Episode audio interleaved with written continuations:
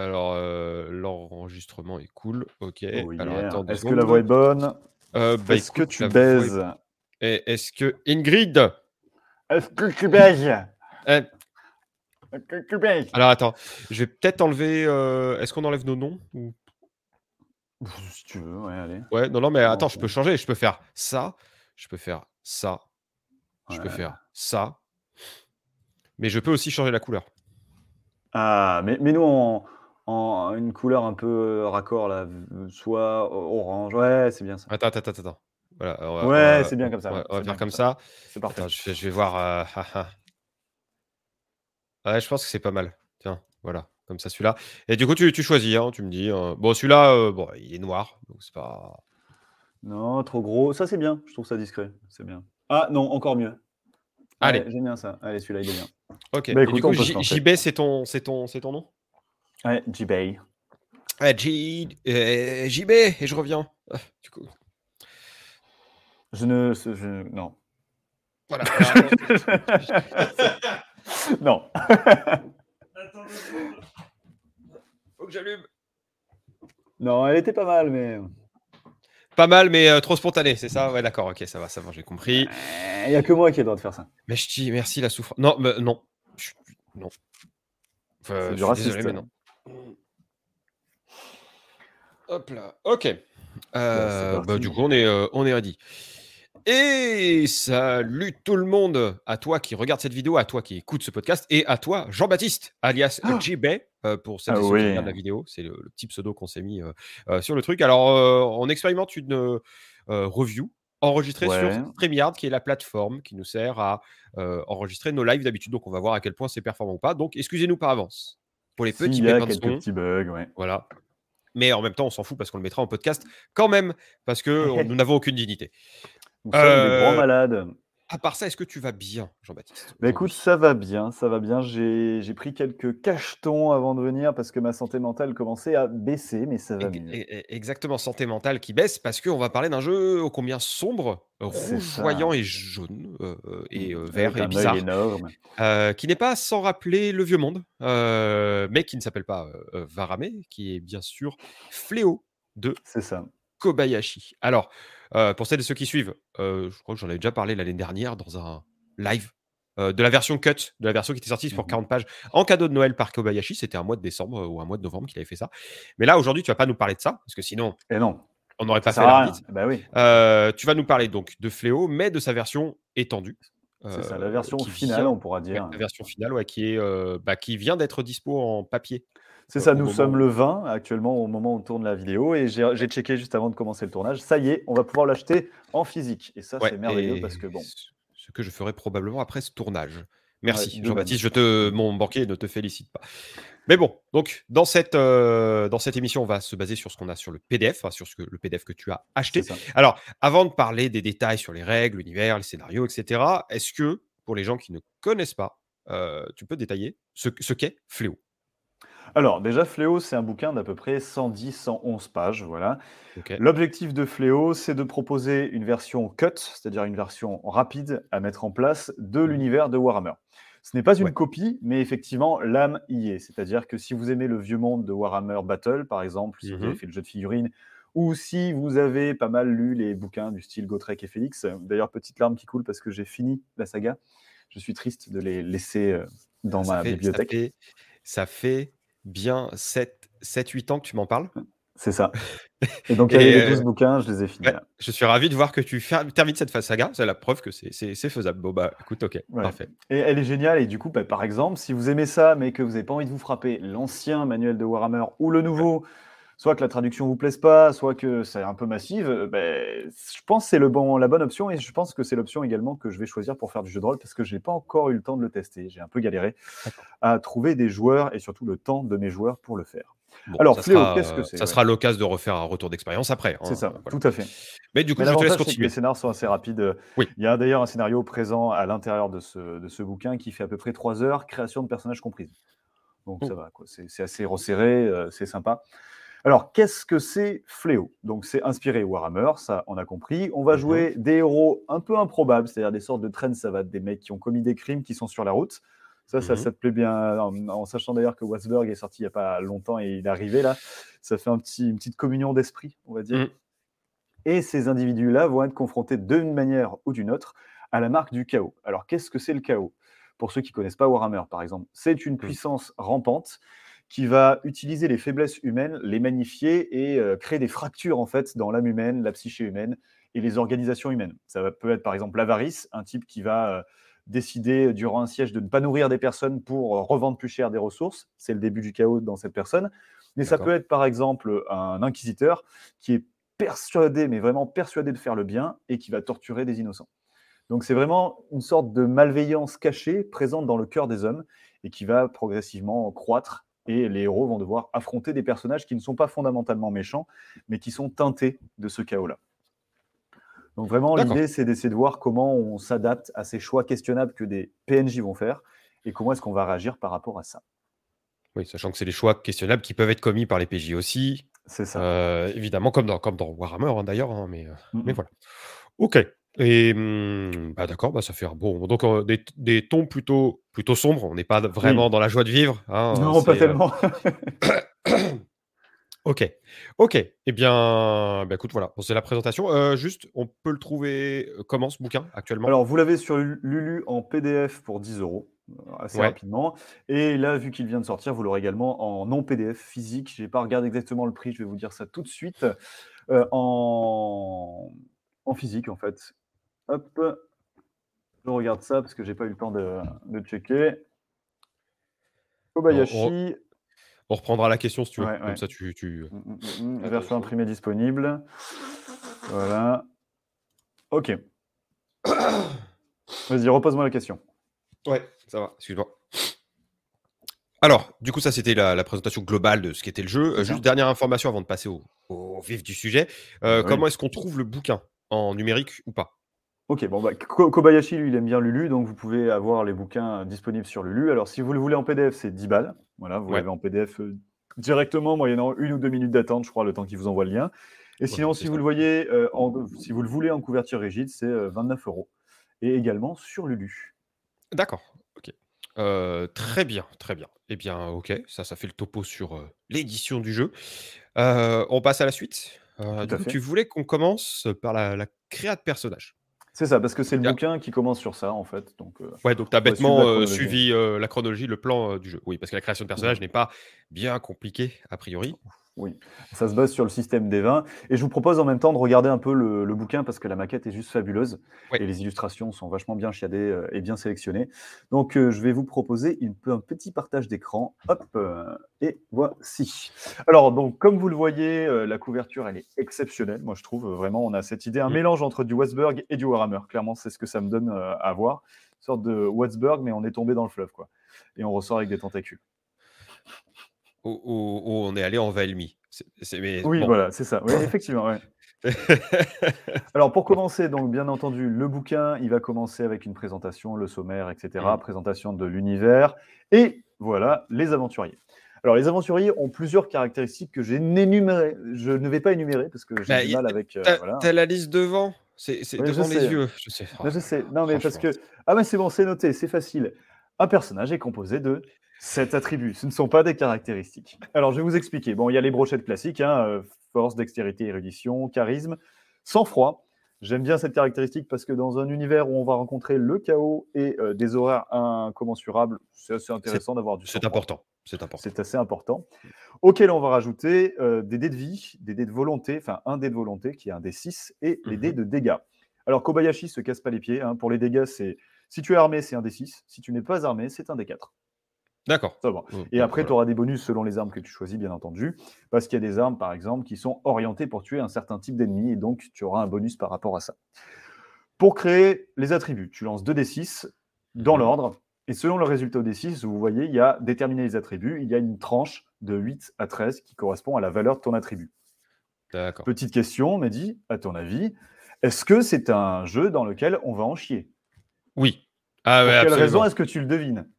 Eh bien, en fait, on- je crois qu'on lance un D20 Ouais. dans, dans le jeu et les scores vont jusqu'à enfin Jusqu'à 2d6 13, ouais. jusqu'à 13. C'est pas c'est pas mais du coup 13 c'est c'est C'est la grosse pas- carac, là, tu vois. C'est la grosse carac. OK.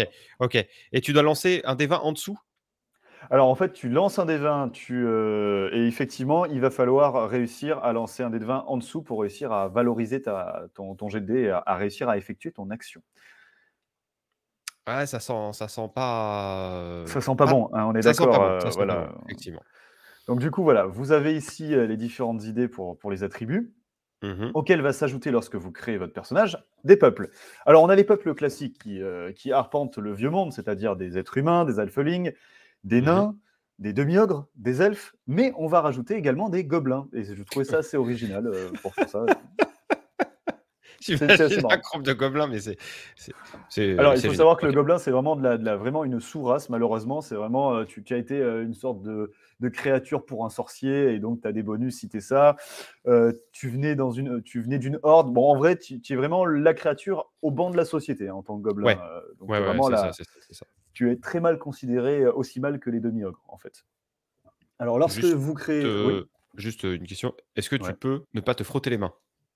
Alors, oui, je peux. Ah oui, ça fait du bruit. que, parce que ça- moi, ça m'excite. Donc, Ouais, ok. voilà, ça me va. Mais euh, bon, voilà, je suis pas sûr que les gens, euh, les gens comprennent. C'est pas grave, hein, du coup, t'in- t'inquiète. Donc, là, on fait après, juste euh, le cut sur ce que tu m'as dit et je me Oui, juste plus les mains, c'est pas la peine de retourner. c'est- Non, non, c'est pas la peine. Non, non, c'est bon. On va se faire chier. Ok. Euh, ce qui est intéressant lorsque tu choisis en fait euh, l'ethnie, le peuple que tu vas, que tu vas Mhm. sélectionner, c'est que tu peux avoir soit l'idée de lancer un des 6, soit de choisir parmi six opportunités qui correspondent aux origines de ton personnage dans ce peuple.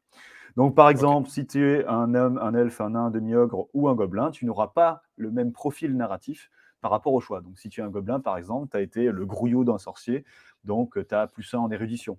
Si tu es un nain, tu es venu euh, d'un- d'une guilde marchande, et du coup, venant d'une guilde marchande, tu as plus un en Mm. charisme.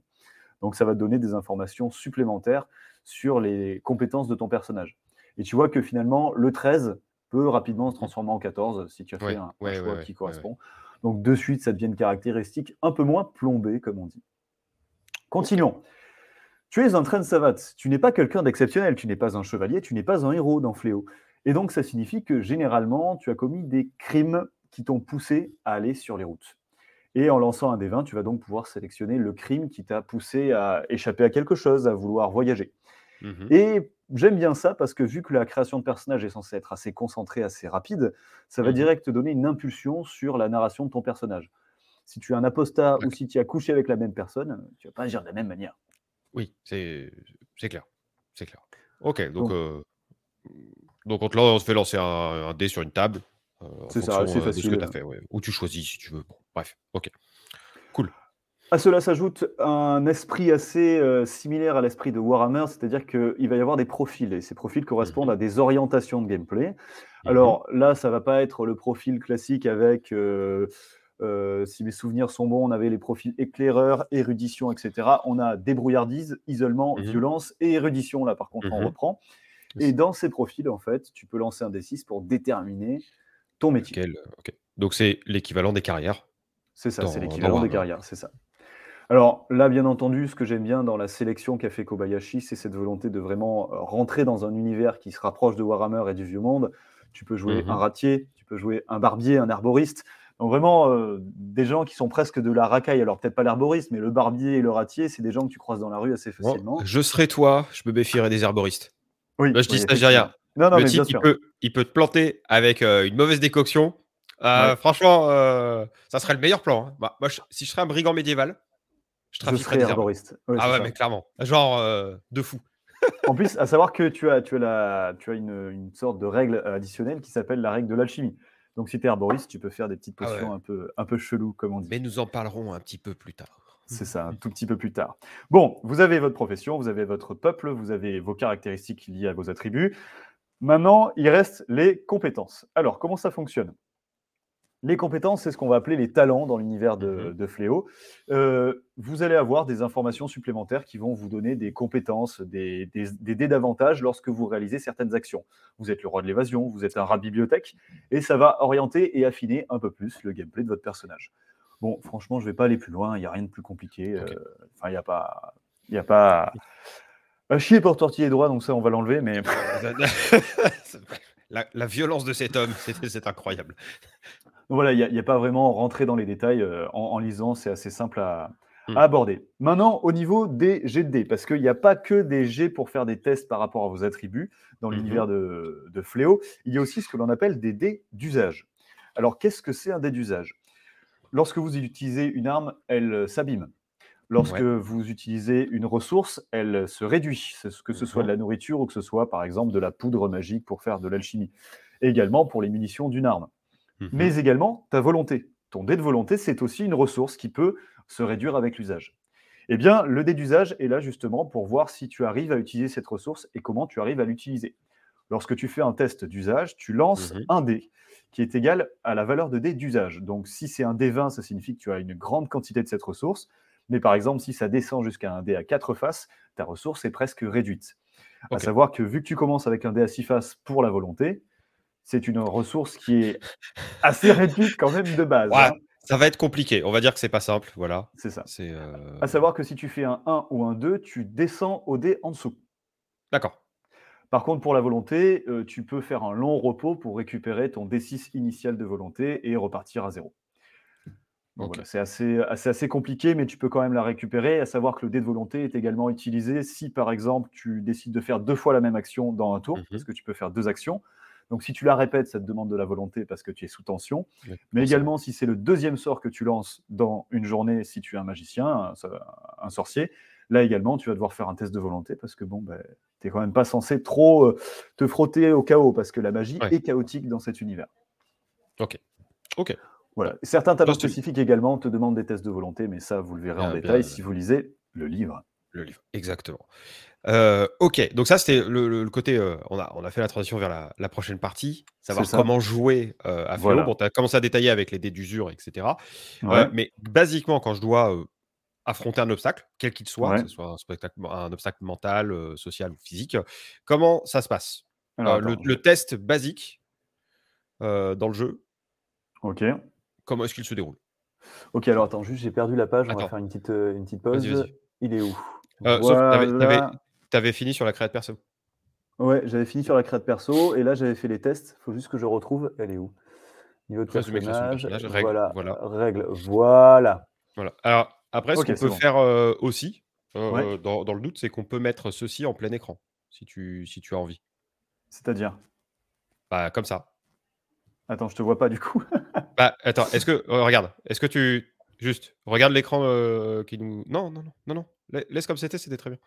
Ok. Oui, non, mais sauf que moi je Non. ne vois pas en fait. Si je. Non, Je comprends pas ce que tu veux me dire. remets le truc comme il était, PDF. Ok. En. Voilà, ok. C'est juste que si je fais ça, Ouais. tu vois que le truc est en plein écran. Alors, non, attends. sur StreamYard. Sur StreamYard. T'as qu'un Ouais, écran ouais. là Oui, j'ai qu'un écran moi. C'est pour ça. Donc sur StreamYard. Ok. Ouais, c'est bien comme ça. Voilà, parce que ça, je peux le monitorer, j'ai trois écrans, donc je peux le faire. Euh. Sur les règles, comme ça va être un peu plus fourni en, Ouais, ouais. en règles, on peut passer le truc en plein écran. Ouais, c'est bien, c'est bien. Ok. Bon, du coup, je refais la transition euh, tranquillement. Dac, donc, on, on a vu le début de la prochaine partie, à savoir les lancers de dés, etc. hein, euh, voilà.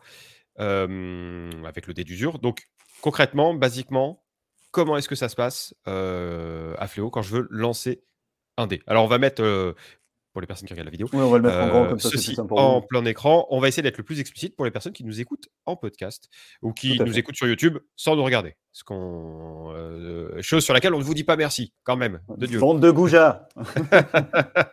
Donc, vas-y, explicite. Comment ça se passe quand je dois lancer un dé sur Fléau Ok, alors comment ça marche? Ben, C'est un jet d'attribut déjà, quand tu dois faire une action.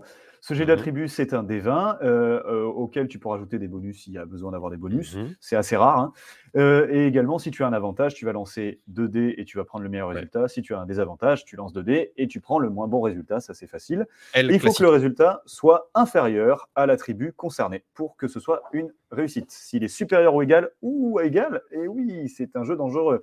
Eh bien, c'est une réussite mitigée ou un échec. Donc, ça dépendra. D'accord. Ok. Un tour de jeu, comment ça se passe? Euh, lors de Chaque joueur a deux actions à faire lors d'un tour de jeu. Mhm. Généralement, ce sont deux actions différentes. Et si tu fais une action longue, ça peut prendre deux actions. de manière Mmh générale. Et comme nous l'avons dit, vu que parfois on a peut-être besoin de faire deux fois la même action, il va falloir faire un jet de volonté pour savoir si on arrive à bien réaliser cette action Mmh. ou non. Parce que normalement, on va galérer hein, à refaire la même action, ça va nous créer un stress. Yes. Donc voilà. Et la règle d'avantage et de désavantage, c'est une règle qui sera liée à, un état de panique ou si par exemple euh, on, on fait des choses qui n'étaient pas prévues que l'on fasse selon notre métier, etc. Ok. Donc dans l'ensemble, euh, à cela couplé au dé d'usage que l'on fait à la fin d'un combat, si par exemple on fait un combat, vous avez à peu près tous les jets de dés à, à lancer durant une action euh, lambda. D'accord. Ah ouais, donc le dé d'usage, ça touche tes ressources, ta volonté, Ouais. mais euh, également bah, tes possessions, en fait. C'est ça, tes armes, même qui, ta- s- qui ton arme. à mesure. Bah oui, fatalement. Ok. Oh, c'est ce bien. Ça donne envie de partir en vacances là-bas. Voilà, ce qui est intéressant par contre, c'est que tu n'as pas des trucs à cocher à chaque fois que tu utilises ton arme. Tu Ouais. vas le faire et naturellement, en fait, ton arme va Mm. s'user. Et je trouve que c'est une bonne manière de simuler l'usage d'une, comment dire, comment une arme va s'user, sans pour autant rendre le truc euh, ultra bourrin, en fait. Euh, pareil pour les munitions, quoi. C'est D'accord. trop, ok. trop Bon, ouais, délicat. ouais. Bon, ça se voulait assez efficace déjà dans le, PDF que j'avais lu euh, de Oui, 40 pages euh, l'année dernière. Donc là, oui, bon, on est, on est dans le même esprit. D'accord. Ok. Bon, c'est c'est- c'est pas mal. Est-ce que tu as autre chose à ajouter avant de passer aux règles additionnelles? Alors, de manière générale, non. Au niveau du combat, je vous laisserai le lire. C'est vraiment très très simple. Vous pouvez faire des attaques de mêlée, des attaques de distance. Effectivement, euh, j'ai oublié de vous, euh, de vous parler du dé, du dé de panique. Ça, Oui. c'est assez intéressant. C'est lorsque votre volonté est épuisée, vous faites un jet, un jet de panique pour savoir comment vous réagissez. Hmm, Un petit, petit Et, d'alien. euh, et vous pouvez faire une crise cardiaque euh, si vraiment vous n'avez pas de chance et vous risquez de mourir. Effectivement. Une crise cardiaque, faites un jet sur la table de mordre la poussière. Et oui, parce qu'on peut mordre la poussière dans ce jeu. Voilà, Ok. tout à fait. Nous sommes Bon. des êtres mortels et souvent des gros pouilleux. C'est ça. fait. Ok. Eh bien, eh bien, ok. Bon, c'est un système de jeu qui se veut assez simple à appréhender, même quand, quand t'es quand t'es PJ du coup. Et euh, bon, il y a le système de combat aussi. Bon, je pense Oui. qu'on va c'est du classique, c'est tu classique. voir s'il arrive à se défendre, s'il n'arrive pas à se défendre, tu Ouais, fais des dégâts. On tu est, peux euh, défendre si tu as des armes ou des objets qui te permettent de te défendre, etc. Euh, voilà, ouais, ok, ok. Eh bien, je te propose de passer bêtement euh, à la suite du, du système de jeu, donc les règles additionnelles. Alors, oui. tu m'as parlé avant de cette émission d'armes à feu, alors tu en as parlé déjà au Oui. début, de magie, d'objets Oui. enchantés, d'alchimie, de, sorts qui font, maintenant. qui font pousser la barbe beaucoup trop vite euh, pour ce que c'est, Sauf pour les nains. euh, sauf pour les nains et les résidents de la ville de Marseille. Ce qui Tout est dommage. Euh, donc, euh, vas-y, je te laisse euh, commencer dans. Je Oh là là, l'œil, je t'ai à l'œil. Tu, m'as- à l'œil. Ok, au mauvais œil d'ailleurs, C'est ça. euh, sans faire référence à la couverture de l'ouvrage. Alors, on va commencer par les armes à feu. Les armes à feu, Petit, oui. petit, petit cut. Jusqu'à quand je garde les- le plein écran sur le, le PDF là tu peux baisser, je pense que c'est pas la peine. Ouais, ok. Bon, alors du coup, On va commencer avec les armes à feu. Ouais. Euh, vous allez pouvoir faire boum boum avec des armes qui font euh, de la lumière, les boomsticks, comme dirait H dans, euh, dans Evil Dead 3, si mes souvenirs sont bons. Alors, ces boomsticks, comment ça fonctionne? C'est des attaques à distance classiques. Ils vont vous donner des avantages et des inconvénients. Euh, les inconvénients, c'est que déjà, vous avez une limitation, c'est des armes à feu à la naissance de l'arme à feu, donc vous n'avez généralement qu'une balle à tirer, et après, il faudra la charger, ça va prendre du temps. C'est pour ça d'ailleurs que les pirates à l'époque, par exemple, ils avaient plusieurs flingues parce qu'il fallait qu'ils tirent une balle et c'était fini. Vous pouvez également subir des malus et notamment les dégâts de votre arme si vous faites un échec critique en tir, parce qu'en réalité, l'arme risque de vous exploser dans les mains. Par contre, vous avez des avantages, notamment en intimidation. Euh, si vous voulez intimider la personne et que vous lui posez le flingue sur la tempe, c'est sûr que ça ne va pas trop Attends, lui faire plaisir. euh, excuse-moi. Et Il y a ton Oui. micro. Qui... Je suis désolé. hein, euh, Il y a ton micro qui, se met à frotter. Enfin, Ah les merde. Ah merde, ça a baissé. Ok, on refait à partir de quand? Euh, des armes à feu. Je, je, pas. armes à feu Ok. Non, ouais, ça me marche. ouais, ça me on va. commencer par les armes à feu. Voilà, c'est très simple. Allez, on va commencer par les armes à feu. Alors, les armes à feu, elles ont des avantages et des inconvénients. Les inconvénients, maintenant, euh, on est euh, début Renaissance, on commence à maîtriser la poudre, pas tellement. Donc, déjà, l'arme à feu, elle ne va tirer qu'une seule balle avant d'être rechargée. Donc, il va Mhm. falloir prendre du temps pour la recharger. Et deuxièmement, les armes à feu sont assez mal calibrées au début de, de cette époque-là. Donc, une arme à feu peut t'exploser dans la gueule si tu fais un échec critique et tu risques de te prendre les dégâts de ton arme euh, à la place de ton ennemi, en fait, tout simplement. Ouais. Donc, c'est un peu dangereux. Il y, a- il y aura des, des règles optionnelles également sur la fumée, c'est-à-dire euh, savoir si dans un lieu clos, par exemple, tu vas pas créer une telle fumée que les actions de combat vont être euh, réduites à cause du manque de visibilité. Mais il y a aussi des avantages dans l'arme à feu. Par exemple, le fait que tu vas avoir euh, un bonus en intimidation. Tu vas avoir un avantage en intimidation parce que si tu poses un flingue sur la tempe de ton ennemi, ben, ça Euh. fait gêner, rarement plaisir d'une certaine Enfin, manière. ça, ça permet d'aller plus vite dans une négociation commerciale. Tout à fait. Négociation uniquement commerciale, bien entendu. Ouais, ah, oui, oui, bien sûr. Attends, on n'est pas des sauvages. Voilà, tout à fait. Nous ne sommes pas dans l'univers de Ah ben non, si, on y est. Si, Oh là là. si, ouais. Désolé. Alors, si vous avez envie de faire kaboom kaboom avec de la magie, c'est possible également parce qu'il existe des runes. Alors, une rune, comment ça se passe? C'est une rune qui est posée sur ton arme et qui va Mhm. faire des avantages très précis. Elle va donner, en fait, elle va altérer la caractéristique de ton arme. Donc, soit elle va permettre de- d'émettre de, la lumière pour une balle, si la, la balle a cette rune, soit, par exemple, de pouvoir tracer euh, une- une- un ennemi. Si tu as tiré dessus, il va y avoir une, une trace qui va te permettre de le suivre, etc. Ces runes, si tu fais un échec critique, tu vas prendre également le malus. Donc, on prend l'exemple de la rune de lumière. Échec Mhm. critique, le flash, c'est pour ta pomme. Tu l'as dans les yeux. Et donc, en plus de prendre le dégât de ton arme, tu prends un flash dans la tronche, ce qui est un désavantage, euh, pas piquer des hannetons, euh, si je puis me permettre cette expression très très vieillotte. bon, on avance. Il n'y a pas seulement euh, la magie Des pour les armes à feu. Il va y avoir la sorcellerie de manière générale. Ok. Là, Alors, tu déjà, fais, tu boum boum avec les doigts. C'est ça, boum boum avec les doigts, et c'est surtout, euh, c'est surtout le monde du chaos qui fait boum boum avec ton cœur parce que c'est un peu massif. Alors, comment ça se passe? Déjà, lorsqu'un sorcier fait un lancer de sort, il doit lancer un jet de volonté. Donc, Mhm. échec, bien entendu, s'il n'y a plus de ressources, il fait un test de panique. Mais également, euh, s'il a déjà lancé un sort dans la journée, donc il doit relancer un sort de euh, volonté, cette fois un jet de volonté avec un désavantage, parce que sinon, ce n'est pas drôle. Et sur un, alors il peut y avoir de la panique, mais si vous êtes machiavélique en tant que maître de jeu, il peut y avoir ce que l'on appelle la revanche du chaos.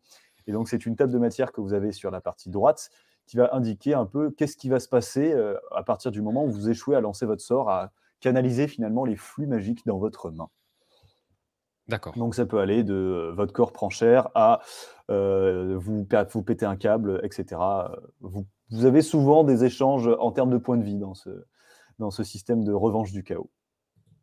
Ok, ouais, bon, globalement, quand tu lances un dé dessus, c'est la merde. Voilà, tout à fait. Voilà, T'as- juste pas envie en fait de lancer ton deuxième sort dans la journée. T'as juste Eh ouais. absolument pas envie. Ouais, ouais. Eh ben, fallait pas faire de magie. Voilà. Voilà, hein, t'avais qu'à pas jouer avec ça. Voilà, c'est ça. Alors au niveau des, des sortilèges, il y en a pas mal. Regardez la liste de sorts quand même. Et euh, ces sortilèges, généralement, sont assez simples. Ils sont décrits Mhm. dans un court paragraphe, vous les voyez. Et euh, il faut savoir que ces sorts-là sont difficiles à appréhender. C'est-à-dire qu'un un magicien va galérer vraiment à apprendre de nouveaux sortilèges parce que souvent ils sont cachés soit dans des grimoires qui sont scellés par des sortilèges de protection, soit ils sont connus par des magiciens qui ne veulent pas donner leur connaissance à d'autres personnes. Mhm. Donc la magie, tu vas progresser très lentement et peut-être qu'un scénario entier sera dédié à l'acquisition d'un simple sortilège pour ton personnage. Ok. Ouais, donc Voilà. ça se joue sur un côté assez roots, quoi. Assez, assez Voilà, dur euh, aussi sur, la, sur l'apprentissage, quoi. Ben, autant le sort est assez facile à lancer, même si les échecs sont grandioses, autant ça va être difficile quand même de l'obtenir, le sort qui est assez facile à lancer parce qu'il n'y a pas des conditions folles non plus. Ok. Si tu as envie de faire la magie, mais que tu n'as pas trop envie de jouer avec les forces du chaos, tu peux jouer avec euh, ton chaudron et mettre plein de trucs dedans et voir ce que ça va donner. C'est ce qu'on appelle la fameuse alchimie avec un magnifique euh, lama, euh, comme vous le voyez sur l'illustration en droite. Je ne sais pas ce qui a pris à Kobayashi de mettre ce lama ici. Ça m'a choqué quand j'ai vu, mais il a l'air démoniaque en tout cas. C'est... Oui, je je lui donnerai pas ma main. Moi, ça c'est clair. je- Ah ouais. on, est, euh, on est bien. Ah Non, non, on c'est vraiment euh, une seule bête. Alors, par exemple, vous avez un lama, vous prenez des dents de lama parce que vous l'avez tué, ensuite vous prenez euh, du bubon de euh, cochenille et vous terminez avec de la menthe. Eh bien, vous pouvez, grâce à ces ingrédients que vous venez de trouver vous-même ou d'inventer, c'est-à-dire il n'y a pas de liste d'ingrédients dans l'univers de Mhm. Fléau, eh bien, vous pouvez créer des euh, éléments, des potions qui vont avoir des effets en fonction d'une table de matière d'équilibrage. Donc, c'est la petite table en gris que vous voyez en bas à droite. Alors, attends, En gros, quel que soit l'ingrédient, on s'en fout. C'est la quantité d'ingrédients qui va te donner la quantité de ressources que tu peux utiliser. Donc, si on prend un exemple, tu as juste des dents de lama, tu les Mhm. mélanges avec de l'eau et un peu d'alcool, admettons. Tu Mhm. peux avoir un bonus de plus 1 quelque part, ou des dégâts de D4 ou des soins de D4, Mhm. ou un dé d'usage de D4. Alors, ça, généralement, ça va être euh, la quantité de boisson que tu peux avoir, hein, la quantité de fois que tu vas la boire. Et si c'est de la lumière ou un médicament, qu'est-ce que ça va pouvoir soigner? Un rhume, une pneumonie, la peste, euh, l'humour communiste de Mehdi. Bon, bref, il y a quand même des degrés jusqu'à des degrés très élevés de, de maladie. Euh, ça, ça ne se soigne pas, ça, monsieur. ça ne se soigne pas, c'est une garde. manière de vivre. Il y a un dé C'est ça. d'usage à D20 en permanent. C'est ça. Tu, Ça tu- ne bouge jamais. Donc, si tu fais un ou deux, en fait, ça re-initialise le D20 sur le dé d'usage. C'est ça? Exactement, c'est ça. c'est Oh, ça. C'est terrible. C'est fort. Donc voilà, au niveau des règles additionnelles, on a à peu près terminé. Vous avez vu, c'est quand même assez grand, Ouais. euh, mais pas massif, parce que Kobayashi a toujours ce petit instinct de rendre les choses simples, Mm. en les rendant cependant efficaces. Ouais, c'est bon. On, on va pas détailler parce qu'on commencera à parler de sa gamme. Ça serait beaucoup, beaucoup, Oui, beaucoup voilà. de Et, jeux, ça serait et- et beaucoup. nous avons beaucoup d'amour à lui donner. Euh, euh, c'est ça, c'est ça. Dac, bah bon, euh, très euh, très euh, très efficace comme comme comme topo sur les règles additionnelles aussi. Euh, Il y a un autre élément qui reste à, à aborder, c'est la Ouais. partie univers, partie scénario, enfin, Ouais. scénarii comme on dit dans, dans le milieu. Euh, euh, comment ça se passe euh, de, de ce côté-là? Alors je vois qu'il y a un bestiaire aussi là sur le sur Ouais. le sur, sur Alors, le je vais, je bouquin. vais compléter avec ça, justement, parce qu'il y a, euh, au niveau du scénario, tu peux utiliser le bestiaire, mais il peut y avoir aussi d'autres informations qui te sont données. Et je vais parler du scénario et de l'univers, en fait, euh, Mhm. ensemble, parce que je pense que les deux sont profondément liés. Et surtout, au niveau du maquettage, le scénario est collé entre le bestiaire et l'univers. Donc, tu es obligé de passer par le bestiaire pour, euh, pour voir le, le scénario ensuite. Alors, bestiaire, on fait rapide. hein, regardez juste les illustrations, c'est assez joli. Euh, vous avez différentes créatures avec des personnages, des créatures qui sont aussi créées Mhm. proprement pour l'univers. C'est-à-dire, par exemple, le changelin, on sait que c'est une créature qui vient de l'Ur Undun, qui est en fait le royaume du chaos. Euh, Simplement, il faut l'associer à ça. Et qui sont utilisés par les elfes pour remplacer leurs ennemis politiques. On sait que les sangrelins sont des créatures sanglantes qui veulent du chaos et qui, se- si elles nous mordent ou si elles nous touchent, on peut se transformer en sangrelin, etc. Vous avez ensuite également un moyen de créer des monstres sur le pouce, c'est assez intéressant, avec une créature qui a l'air franchement intelligente sur le côté droit. Ah ouais ouais, on voit ça là, ça. Jean-Michel ingénieur. hein. Là, je Ah ouais, crois non, que là, c'est- je crois qu'on est. Ouais, il, crée des ponts, mais en mousse, lui, euh. Donc là, c'est les bestiaires. Voilà, je ne vais pas, je vais pas m'étaler le- là-dessus. Si ça vous intéresse, c'est un moyen d'aborder l'univers de Fléau. Et ensuite, vous avez l'aventure. Alors cette aventure, ça s'appelle Bain de sang au château de Krakstein. Ça fait euh, un peu penser euh, aux vampires dans, dans l'univers de Warhammer, mais ça n'a Mhm. pas trop de lien. Je ne vais pas Mhm. vous spoil, mais il faut savoir que le scénario dans lequel vous incarnez euh, des prisonniers, donc le scénario au château de Krakstein, va vous proposer d'essayer de sauver votre prison d'une attaque Mhm. de barbares. Sans aucun doute, peut-être venu d'outre-tombe, on verra. Ok. Je ne dis pas plus. Il faut savoir que euh, Kobayashi insiste sur le fait qu'il y a des petits passages qui sont euh, entourés de deux crânes, comme vous pouvez le voir, Mhm. qui vont donner des Mhm. informations supplémentaires au MJ pour réussir à bien scénariser le scénario. Alors, je vais passer rapidement. Hop là, fermez les yeux si vous voulez pas être spoilé. Pouf, Ouais. voilà. Maintenant, on en est à des plans. Il y a des plans qui sont proposés dans le scénario, mais il y a aussi des plans qui seront proposés un peu plus tard dans, Mhm. dans le, dans le système de l'univers. Et nous arrivons, du coup, maintenant, à l'univers de manière générale. Alors, j'ai pris le parti de ne pas vous l'expliquer en entier. Ouais. C'est un univers à la Warhammer, c'est-à-dire qu'il y a des zones qui sont désolées, il y a des zones chaotiques, il y a des zones qui sont isolées et d'une certaine manière qui sont donc euh, épargnées en partie par Mhm. euh, le chaos environnant, un peu comme on le verrait avec Albion, par exemple, ou l'île des elfes, euh, des hauts elfes dans l'univers de Warhammer. Mhm. Alors, au niveau des univers, moi, il y en a deux qui m'ont marqué, c'est les deux premiers. Après les autres, je vous laisserai un peu aller de manière générale. C'est les ruines, comme vous pouvez le voir au centre. Ça Ouais. pourrait être l'Empire, si ce n'est que ça serait un empire après les luttes intestines et des invasions du chaos. Donc, c'est l'Empire qui s'est pété la gueule. Et en gros, il y a des cimetières partout, il y a des ruines partout, et les gens essaient de survivre dans un univers où il n'y a quasiment plus aucune euh, tête pensante, en fait D'accord. il n'y a plus aucun lead d'une certaine manière. Et à côté, on va avoir les royaumes de fer qui, eux, sont un peu plus structurés et un peu plus organisés.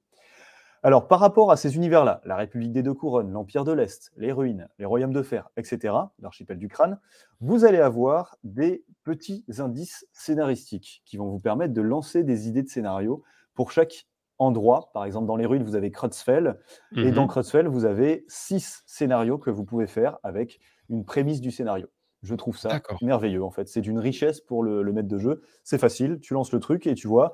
Le baron de Conrad Kleist, il cherche à mettre la main sur des bouteilles stockées dans la cave d'un ancien manoir familial. Il Mhm. engage les aventuriers pour les récupérer. Ben, c'est parfait. On a les prémices, on se lance, on n'a même pas à réfléchir, on a un scénario. Ok. Ok. Bon. Ouais. Simple, efficace, euh, bien. euh, Ouais, ouais, c'est- Bien foutu. ouais. Donc, euh, ouais, là, l'univers est axé sur des, sur des accroches, de, des pitchs de, de, de, de parties, de, de scénarios. Ok. À savoir que généralement, je vous déconseille de commencer avec le, niveau 6 du scénario, parce que mmh souvent, il va y avoir une généalogie. C'est-à-dire que, par exemple, dans le 3, il y a des nains qui vous contactent. Dans le 4, tu, vous vous rendez compte qu'ils essaient de voler la recette de bière d'autres nains, etc.